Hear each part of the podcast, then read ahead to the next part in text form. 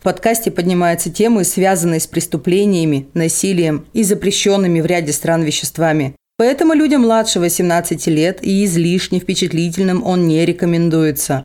Ведущие гости подкаста против насилия призывают лишь к добру. Все материалы извлечены из открытых источников и предназначены исключительно для ознакомления. Соблюдайте законы вашей страны, наливайте чаек-кофеек и приятного прослушивания. А всем привет! А с вами подкаст «Булочка True Crime» и ее ведущий Ксюша, и ее гостья Татьяна. Татьяна все-таки решилась прийти на еще один выпуск про форумы. Да-да, рассказывает, что ты меня очень долго уговаривала и уламывала. Ну, ладно, да, никто никого не уговаривал и не уламывал. Ну, просто такие, а запишемся, а запишемся, а нормально, а нормально, а прекрасно, а прекрасно.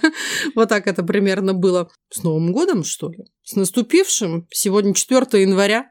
Кто где? Тань, ты где? Ты в горах? Нет, я уже вернулась с гор. Надеюсь, живая. И, и не переломанная. Потому что, ну, это же не секрет, что мы записываемся раньше, потому что я, например, где? Я в Ярославле. Всем привет. Яр... Это, жители Ярославля... Яр... Ярославля.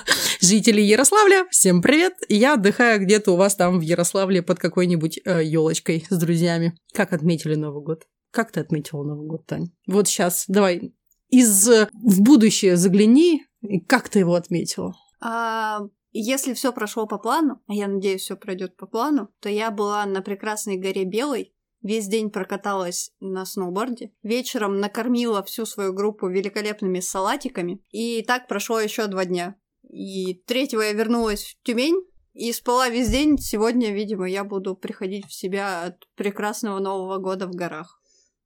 Вот и 4 января послушаешь, и потом скажешь нам на следующей записи, правда это или неправда, напророчила ты себе хороший отдых в Новый год или нет. А если будет правда, я могу открывать подкаст, что я гадалка? Бабка-гадалка? Да. А на чем ты гадаешь? На снеге. На снеге? На снегу.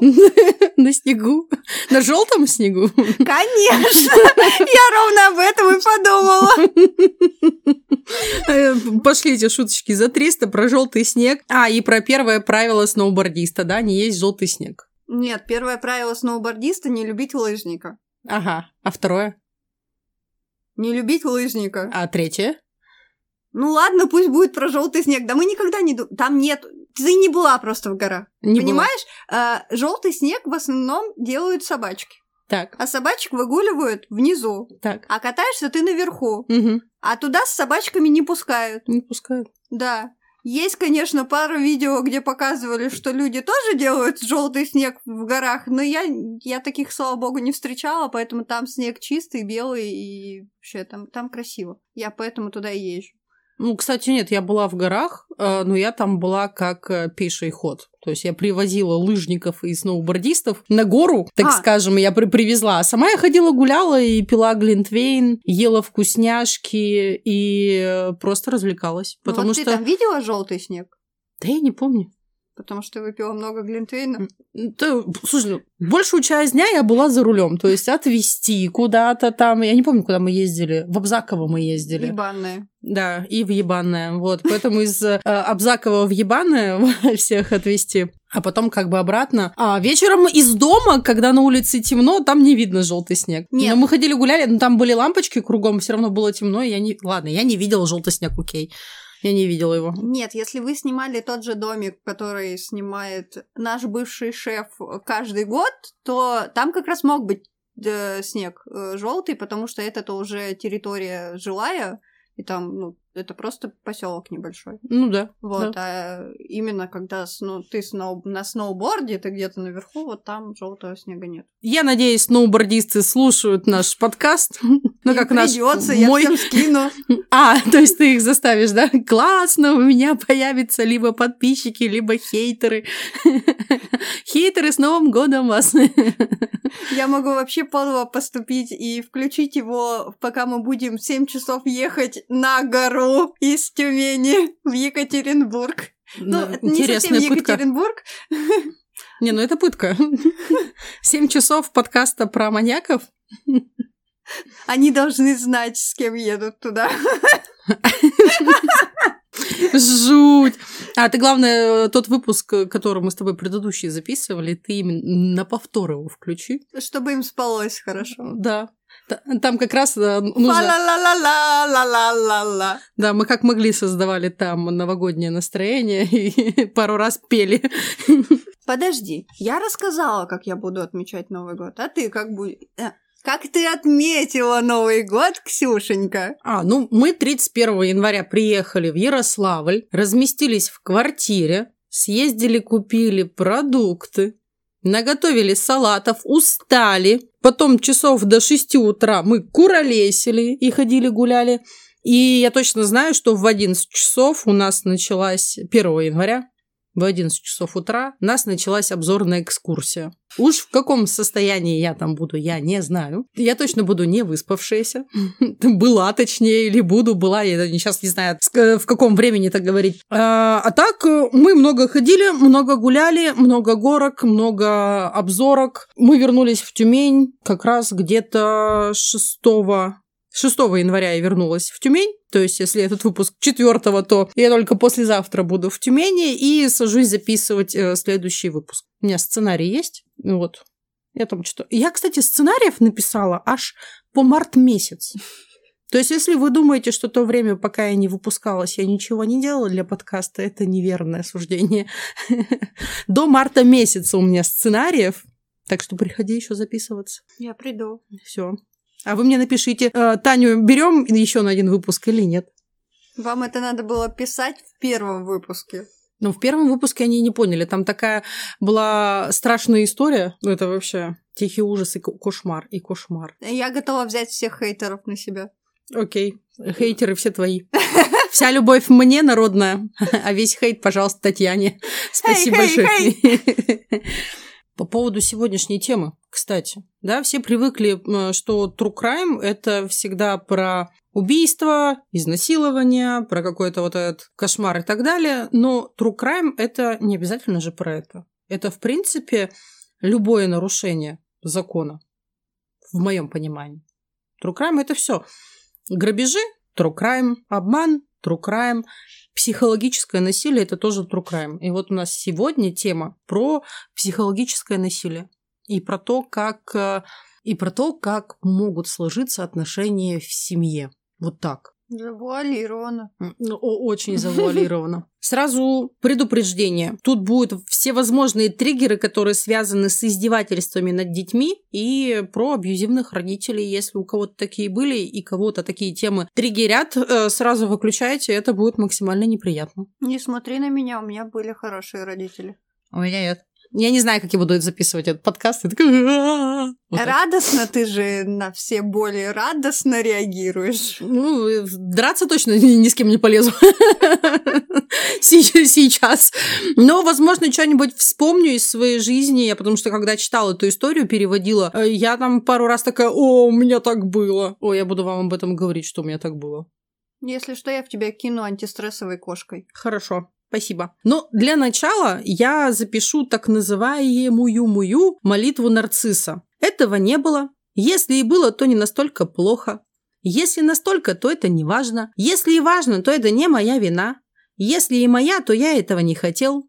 А если и хотел, то ты это заслужил. Знаете, все, у меня уже пошел триггер, это моя мать. Вот так она делала. Вообще, такая самовлюбленная была очень женщина с нарциссическими вот такими вот нотками. Ох, ох, меня начало триггерить. Я выключаю подкаст.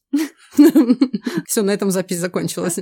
Всем привет! Всем пока! Всем Надеюсь, вы хорошо отметили Новый год. Мы, о чем мы только что рассказали? Все отметили прекрасно Новый год. Ладно, шучу. Снова буду читать эту историю с позиции «я». Вот как переводила, как э, писал автор эту историю. Надеюсь, меня снова не переключат на он. А если переключат, я это замечу и вам скажу. Значит, меня это стригерило, даже, может, расскажу почему. Начинаем. Понятия не имею, почему моя мать решила обратиться именно ко мне. Мы не ладим. В 16 лет я ушла жить к отцу, потому что она сказала, что ненавидит меня и вышвырнула меня из дома. Я точно знаю, что у моего старшего брата, ее любимого сыночка, есть своя комната, где, где она может теперь быть так как она потеряла свой дом. Моя мать полностью виновата в сложившейся ситуации, что только добавляет раздражения. Они с моим отчимом 10 лет назад купили дом с семью спальнями, сразу после того, как она бросила работу, где работала 20 лет, а бросила она ее ради какого-то идиотского стартапа, который через 3 года прогорел. Мой отчим провел последние годы своей жалкой жизни прикованным к постели, поскольку игнорировал предупреждения врачей, что нужно прекратить много, очень, очень, очень много есть. Когда он умер, он весил примерно 226 килограмм, и умер он в нищете. Кстати, меня это более чем устроило. Что ж, его смерть истощила остатки средств моей идиотки матери, и теперь банк забирает дом. Так что по каким-то причинам она объявилась на моем пороге, после того, как издевалась надо мной в детстве и игнорировала меня, пока ей что-то не понадобится. После того, как вышла замуж, за этого, слава богу, ныне покойного сухопутного кита, ей хватило наглости попроситься жить со мной. Мы с мужем живем в доме со всего двумя спальнями. Вторая спальня превращена в кабинет мужа, в подвале моя художественная студия. А диван перед камином служит постелью нашим обожаемым кошкам. В нашем доме нет ни единого уголка для этой злобной корги. Но я знала, что такая возможность дважды не представится. Так что...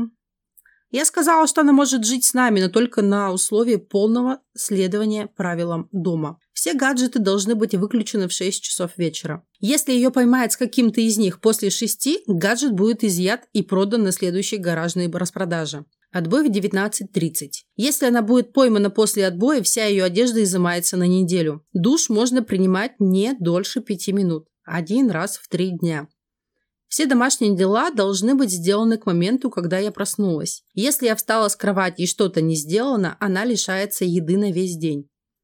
Она должна обязательно быть всегда в состоянии готовности. Если или мужу, или мне что-то понадобится, это должно быть выполнено немедленно. Или она эту ночь будет спать на голой кровати без одеяла, подушки и постельного белья. Она должна готовить один прием пищи в день, блюдо, которое я выберу. Если оно мне не понравится, ей не будет разрешено есть с нами. Вместо этого она будет есть самую дешевую заморозку, которую я смогу найти.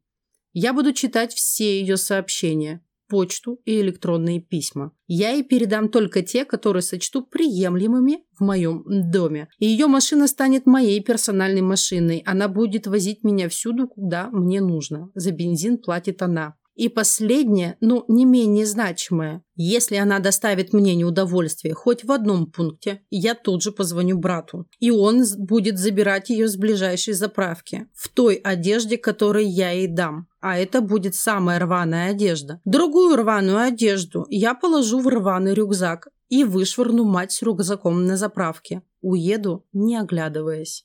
Вот такое начало истории. Вот такое отношение вот такие отношения в семье. Меня прямо, если честно, прям расперло. Ну, я пока не знаю, как к этому относиться. Во-первых, что я заметила, у нас не было места для матери и рассказывает про большой дом с кабинетом, студией и диваном, на котором живет кошка. Я просто вспоминаю регалии э, России, mm-hmm. где в одной коммунальной комнате живут мать, мать матери, пара детей. Еще бывший может жить, кстати, тоже в этой комнате, потому что ну так получилось. Потому что ему идти некуда. Но условия интересные.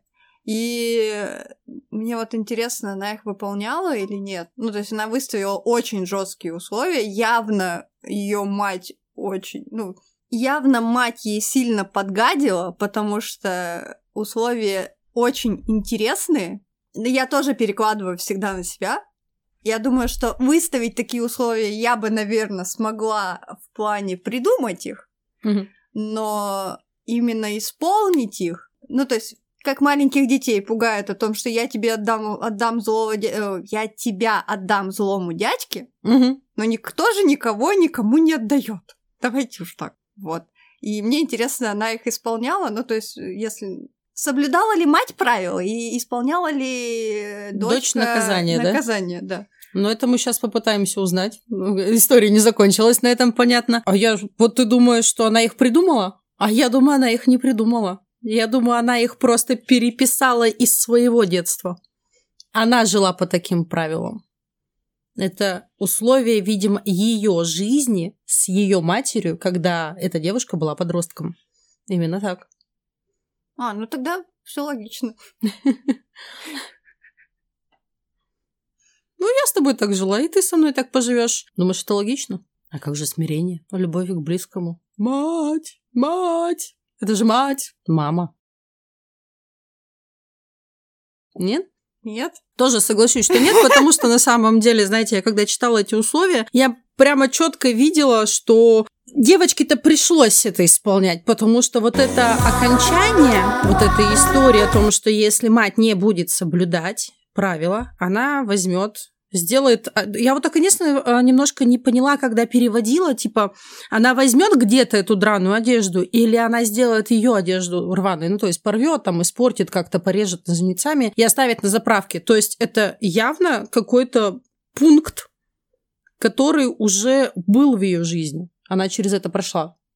Ну, либо у нее очень богатая фантазия, но что-то мне подсказывает, что эта девочка с этим прошла, потому что, например, вот я говорила, что стригерит меня на самом деле вот стригерила а, у меня от меня мама всегда требовала вот э, секундного исполнения всех ее прихотей, всех ее желаний, будь то почеши мне голову, налей мне чаю, принеси мне спицы, не знаю, там, почеши спину, э, Ксюша, тебе 10 лет, сходи мне купи бутылку водки, вот тебе записка, вон там в ларьке она, ну как бы вот. И если я этого не делала, меня как бы пиздили ну вот, откровенно, знаете, меня не ругали, меня не били, меня пиздили. Всем, что попадется как бы под руку. Ну вот. И я так понимаю, что у этой девочки-то, мне кажется, что даже она что-то подзабыла немножко. И достаточно-таки мягко. И когда я помню я уже, я уже жила отдельно. Мне было 24 годика. У меня уже был собственный ребенок, своя квартира в ипотеку. Мама пришла ко мне в 7 часов утра, с пледами, чтобы я ей постирала пледы. Я отказалась, там была истерика, она попыталась снова меня ударить, мне было 24. Но она, видимо, немножко как бы не выкупила, что десятилетний ребенок и 24-летняя здоровая тетка, а я была такой здоров, уже здоровая, я занималась э, физическими упражнениями, да, там посещала спортзал, и была физически развита к этому моменту. Я ее выкинула за шварник, а все ее вещи вылетели в окно. Плохая дочь. Не, ну я знаю. Я знаю. Я знаю, что я плохая дочь. Плохая мать, плохая дочь. Ну, не, ну ты что? Вспомним молитву нарцисса в начале. Не виновата. Не виновата. Сам пришел. Да. Ты, тебе уж было сказано, заткнись. Ты почему не заткнулась? Тебе было сказано, принеси мне водки.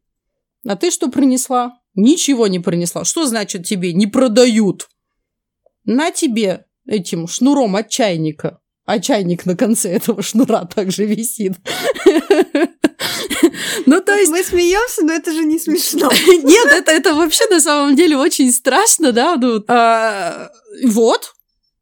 А эта девочка в 16 лет, я так понимаю, она ее просто выебнула. От хорошей жизни, мне кажется, дети не уходят в 16 лет из дома. Я ушла в 16 лет из дома не, не потому, что мне было там очень хорошо. Я такая, пойду познаю говна. Надо вкусить э, срочно, нет времени объяснять, слишком хорошая жизнь, пойду-ка я э, поживу под мостом, плохую жизнь. Вот так. Подожди, ты забываешь про беременна в 16. А, это отдельный Там вид. любовь. А, да. а, нет, там любовь. Там в плохую жизнь в основном идут, кстати, из хорошей вполне.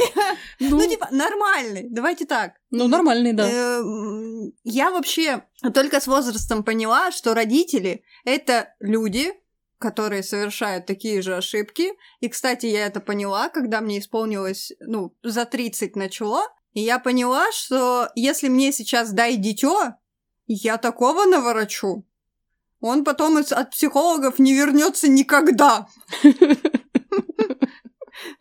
А я еще более-менее адекватная. Ну, я просто... Ты просто будешь эти душевные травмы наносить так, а вот это ты расскажешь своему психологу, да, вот, вот так примерно. Нет, просто... Я наношу эту травму сознательно, расскажи, а ты что, адекватная мать? Ни хрена. Э, но эта история произошла, по-моему, в прошлом году. Эм, я ехала в автобусе, я очень редко пользуюсь общественным транспортом по многим причинам. Я еду в автобусе и стою на выходе уже вот, чтобы на остановку, ну, чтобы выйти из этого автобуса. И около меня э, сидит девочка с мамой. Девочка супер милая. Вот я употреблю это свое любимое слово, принцесска. Ну, такая блондиночка маленькая, Мгм. хорошенькая. все миленько. И, естественно, так как я стою слишком близко, я слышу все, о чем они разговаривают с этой мамой. А дальше мой взгляд бросается на маму, которая сидит с полторахой пива и рассказывает этой девочке, а она как бы спрашивает, типа, а к кому мы ездили? Она такая, это мой друг. Она такая, а папе рассказывать можно? Она такая, нет, папе нельзя рассказывать про дядю Сережу, потому что... И дальше там было что-то э, явно намекающее, что это ее любовник. И я такая думаю, господи, как же ты сейчас травмируешь бедное дитё, потому что, во-первых, ты как бы при ней пьешь, ну, я понимаю, типа, все родители выпивают, я повторюсь, это люди. Мгм. Но ты едешь в общественном транспорте, это был не вечер, это было какое-то дневное время, ну, может, типа 5-6 вечера, я откуда-то возвращаюсь, возможно, с работы. Ты пьешь в общественном транспорте и рассказываешь, что вы только что ездили к любовнику. Ну, если меня сравнить с ней, типа, если меня сделать гипотетической матерью какого-то ребенка, наверное, я выполню чуть лучше эту функцию. Определенно чуть лучше. Ты мне сейчас рассказала, и меня прям триггернуло. Это как сидит моя мама и говорит мне, так и чё, вот ты думаешь, вот ты думаешь, вот в наше время ты что думаешь, аборты ж нельзя было, а как у меня было? Хуй показался, Танька беременна, блядь! А мне 12. И я такая, хуй! На заборе видела слово написано. А что значит, я не знаю. Она тебе концепцию беременности рассказывала. А, концепцию предохранения она мне рассказывала. Нет, это как раз она тебе не рассказывала. А, ну да, у меня есть ребенок. Абортов же не было. А, Кстати, и про это нам тоже рассказала, как они брали э, металлические вешалки, выкручивали их в крюки, и в домашних условиях там вот это кипятили, куда-то засовывали и крюками что-то протыкали, потому что в больницах не делали аборты. Концепцию абортов я тоже познала в 12 лет. Концепцию самопальных абортов ты познала. Да. Как в кастрюле правильно кипятить вешалку.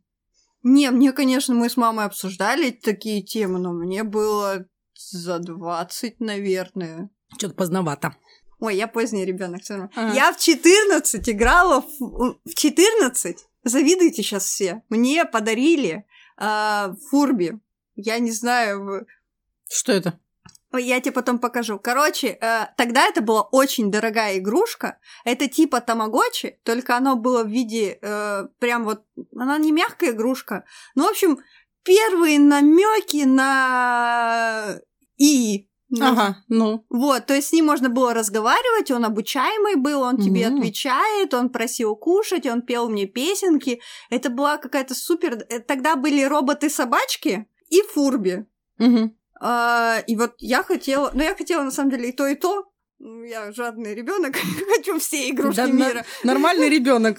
Вот, мне привезли розового фурби, он до сих пор у меня хранится, у меня не поднимается рука его выкинуть. Слушай, это вот, знаешь, это сейчас ты рассказываешь, насколько мы из разных с тобой миров. Таня в 14 лет мечтает о Фурби и о роботе-пылесосе, и, и Ксюша такая, пожалуйста, пускай мои родители не уйдут в запой снова.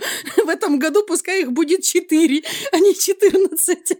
Но если тебе станет легче, проблемы в моей семье начались с 16. Нормально. Нет, легче Я мне не тоже стало, не мне думала. грустненько. Грустненько стало, грустненько. Я тоже не думала ни о мальчиках, ни о чего, потому что в семье начались проблемы очень сильные. Вот. Но и о игрушках я забыла. Вот. Все выбирали платьишки, а я ремонт делала в квартире, потому что так надо было. Ну, там был выпускной девятого класса, это все совпало. М. Концепция выпускного. Концепция выпускного. Здесь все должны выбирать платье, а я выбираю, какие обои я поклею. Я не выбирала, я просто клеила. А, еще и не выбирала. Жестоко. А мы возвращаемся к истории, потому что на том, что я рассказала, естественно, она не закончилась. Напоминаю, что там было. Просто мы сейчас такие ужасы рассказали, да, я немножко напомню.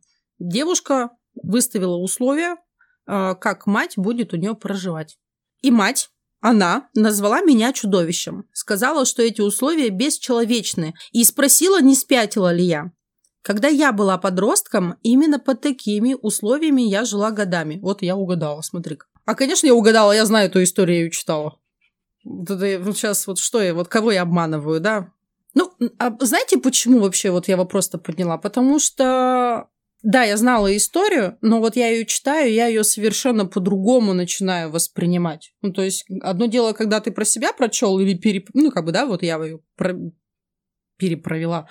Вот это вот э, деградация рабочая, перепровела, да, про... провела. Какое слово? Перевела. Я бы тебе подсказала, но я не понимала, что ты хочешь сказать. Слишком много слов, глаголов на букву «П». Но когда я ее переводила, а вслух это совершенно по-другому вот воспринимается. Еще ни хрена себе просто. А, когда я была подростком, именно по таким условиями я жила годами. Это в точности те методы, которыми она истязала меня годами, пока не позволила уехать жить с любящим меня родителем. Именно такому обращению она будет подвергаться, если рискнет попросить меня дать приют ее жалкой дементорской душе. Понятия не имея, куда она отправилась, когда выбежала вон из моего дома. Брат позвонил и сказал, что у меня самые большие яйца в семье. Судя по его словам, никто из отпрысков не хочет, чтобы мать семейства жила вместе с ними. Надеюсь, что она найдет себе для жилья хорошую скамейку в парке. На вопрос, поняла ли мать, как относилась к дочери или притворялась, что этого не было, э, в ответ шли ее любимые фразы. «Я не так плохо к тебе относилась. У всех есть свои проблемы, ты сама не идеальный ангелочек. Мне жаль, если ты не согласна с тем, как я тебя растила. Я никогда не встречалась с бабушкой и дедушкой со стороны матери, но знаю, что она росла в бедности и была первой в семье, кто закончил колледж. Она обижалась на своих родителей, что они не смогли обеспечить ее. Но, если честно, мне плевать. Я ее ребенок, а не кукла для вымещения ее травм. Она сильно облажалась, когда меня воспитывала. Она была абьюзивной. Она была жестокой, и мне теперь насрать, если она умрет где-нибудь под мостом. За эти годы я напрочь проговорила уши нескольким терапевтам. После этого ада на земле я жила 4 года с отцом. Это было как небо и земля.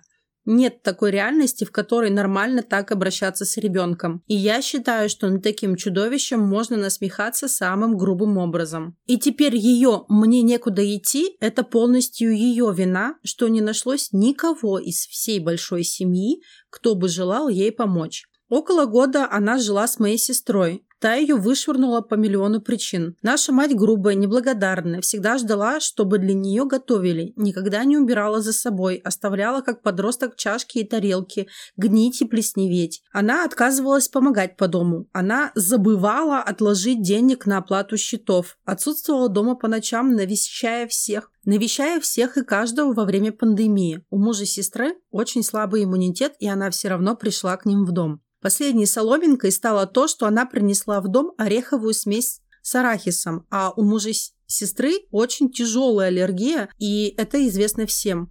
Она попыталась их спрятать, а когда ее запалили, врала, затем сказала, что это ерунда, и сестра не должна расстраиваться. Мои тети и дядя, это сестра матери и ее муж, приютили ее следующими. Она протянула там 4, может быть, 5 месяцев. Она творила там примерно то же самое дерьмо, что и у сестры. А еще она отказывалась устроиться на работу. Мои тети с дядей позволили ей жить с ними в нарушении условий их договора аренды, и жила она там бесплатно. Вот такая вот история, ребят. Вот такой очень сложный человек, который мало того, что свою жизнь да, превратил в хаос, еще и жизнь своих родственников и друзей попытался превратить в хаос. Как с такими людьми быть? Я просто перестала общаться, а потом она умерла. Ну. Совет Мне... от Ксюши. Дождаться... Когда человек умрет. Да. Нет, в этом есть минус один, два. Два минуса. Нельзя высказаться. А, я окончательно не сепарировалась от нее. Ну, то есть не получилось. Она умерла, когда мне было 24 года, и в 24 года все равно была эта очень сильная связь. Вот эта вот странная, абьюзивная связь э, с тем человеком, который тебя, ну, фактически морально насилует много, и много-много лет насилует, да. И когда я была уже готова начать сепарацию, она взяла и умерла. Мне какой-то момент э, времени своему психологу прожужжала все уши о том, что она умерла специально, чтобы мне насолить. Ну, то, то есть, представляете, да, вот, вот такие мысли у человека по поводу смерти своей матери. Потом, когда я поняла, что она не специально, так случилось. Блин, господи. Ну, ну, знаете, вот это понимание, ну, правда, немножко, ну, меня оно смешит. То есть я когда поняла, что она не специально умерла, так случается, что люди умирают, а парироваться-то я не смогла. Это как бы немножко мои проблемы, а не ее. И вот тогда я ее простила. Ну, типа, потому что я сидела вот здесь и сейчас и кидала обидки уже давным-давно умершему человеку и э, ругалась с ней в своей голове. То есть это вот настолько травмирует людей, та жизнь, которую я с ней прожила, это 16 лет, и еще плюсом те 8 лет, которые были отдельно, ну, они, они просто выили мой мозг. То есть, видите, да, вот тоже, как я говорю, а потом она умерла, и мне казалось, что она специально умерла. Ну, блин, ну, тоже же ненормально, ненормально, соглашусь, знаю. Но и соболезную всем тем, у кого не живы родители, это ужасно. Когда у тебя нет родителей, это неприятно. Но вряд ли я бы с ней построила хорошие отношения. Их бы не было точно. Ну, вы бы дальше ругались, скорее всего. Да. Ну, к сожалению, так происходит, что, во-первых, это мы сейчас такое поколение все осознанное в психологии, хотя фигня это все не психология фигня, а то, что мы думаем, что мы осознанные, вот эта часть фигня. И мы хотим, чтобы я просто э, с несколько раз пыталась разговаривать с точки зрения, как правильно с точки зрения психологии разговаривать с родителями. И в моей голове это должно было быть как в фильме, но это было как в жизни, простите, они, ну я повторюсь третий раз, они тоже люди, и во-первых, не всегда э, люди в принципе понимают, что сделали больно, потому что ты можешь сказать человеку какую-то... Вы можете очень сильно шутить на любые темы, но ты можешь тыкнуть на больную точку, и он на тебя обидится, и ты даже догадываться об этом не будешь. Да, да, такое может быть. У меня с сестрой такое было, когда мы разговаривали, оказалось, что она там долго, много лет хранила обиды на меня за какие-то фразы. Также я, кстати, это делала. Э, при этом не я не помню то, что это ляпнуло, не она не помнит, что она мне это ляпнула, а я там много лет это несу как груз важной информации, важной боли. А вот помнишь, ты мне вот эту какашку дала, да? Не помню. Нет, это не моя какашка. Забирай свою какашку. Ну вот, кстати, а, вот сейчас, если у меня же есть товарищ-дочь, а, и если мне товарищ-дочь ртом а я так, ну, понимаете, да, я немножко это такая своеобразная женщина. А, она вот научилась говорить, видимо, ну, как бы вот что, вот ты мне вот сейчас делаешь больно. Я такая, вау, прости, пожалуйста. И у меня, например, вообще не обламывает сказать, да, прости, дочь, я не права. Ну вот смотри, тут и суть в том, что она научилась говорить, ты научилась слушать, и получился коннект. А все-таки старшее поколение, они психологию считают это что-то для психов, а у нас тут все хорошо было, это вы сейчас все какие-то неправильные, все какие-то нежные фиалки на склоне гор. В психологии своей этой занимаетесь, пытаетесь что-то разобраться. Как моя мама мне сказала, дитё роди, и все нормально будет. Вот решение проблем твоей мамы. Обожаю ее. Вот. Э, и у них не получается, потому что они выросли в других условиях. И, к сожалению, чаще всего условия у их родителей были еще хуже. То есть мы, как говорится, мы тащим травмы своих родителей. Ну да. И вот, но от этого сложно куда-то деться. Ну и вообще психологи говорят, что твой ребенок в любом случае будет травмированный, как бы ты ни старался. Как бы ты ни... Да, это сто процентов. Там, э, что не скажи, сплошные травмы. Я сейчас такая думаю, господи, Ксюш, ну ты же как бы, ну, взрослее. Ты как будто бы, наверное, умнее. Наверное. Я не знаю, я не уверена. Мне иногда кажется, что моя дочь меня-то поумнее будет немножко. Вот. Не, когда осознанно, а когда неосознанно. Например, э, моей любимой дебильной фразой, которую я притащила от своих родителей, это «не будешь учиться, будешь полы мести». Вот, э, вот он. Я не хочу идти в школу. Ну, не ходи. Дворники тоже везде нужны. Потом сижу и думаю, ты вообще адекватная, нет? Нет. Что ты вот... э, Что ты... То есть да, отмазалась фразой, и все, молодец, все. Родительскую функцию выполнила, нахер послала. Дочь, прости меня, пожалуйста, я знаю, что ты слушаешь подкаст этот. Я надеюсь, ты не заведешь потом какой-нибудь подкаст, потому что ты травмированный ребенок у меня мною. Подкаст «Плохая мать». Вау. У нее будет много подписчиков. Да. Она будет э, приводить меня, говорит, а помнишь, ты мне вот эту какашку дала? Это не мое. Я так не могла насрать, я могла только больше насрать. Это ты откуда-то из другого места притащила. Вот, и вернемся. Ну, то есть разговора бы, скорее всего, не получилось.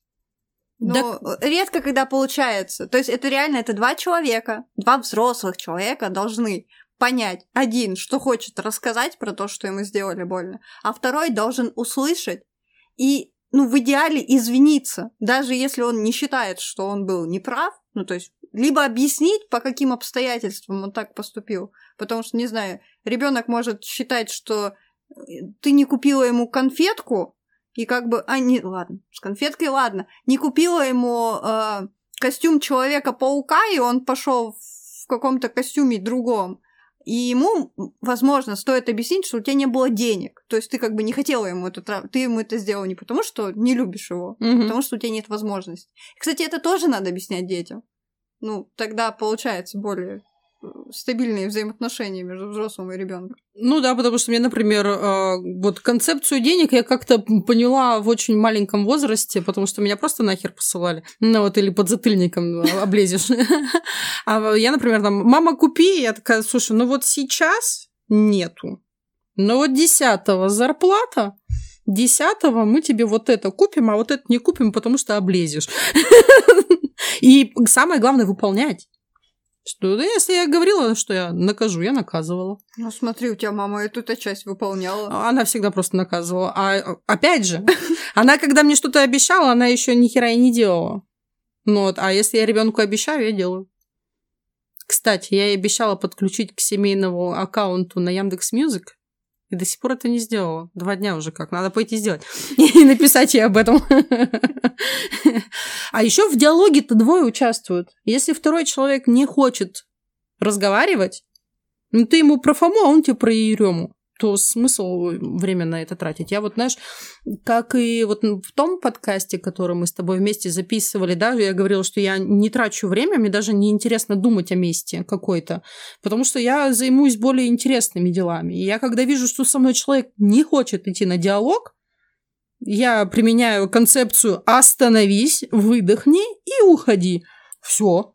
А типа, а нахера? Но это то же самое, что вот вы- я возьму сейчас, встану к стене и буду, не знаю, вот этому бревну в моем доме говорить, ты неправильное бревно. Ты неправильное, в тебе не должно быть два сучка, в тебе должно быть один сучок, и вообще зачем ты треснула?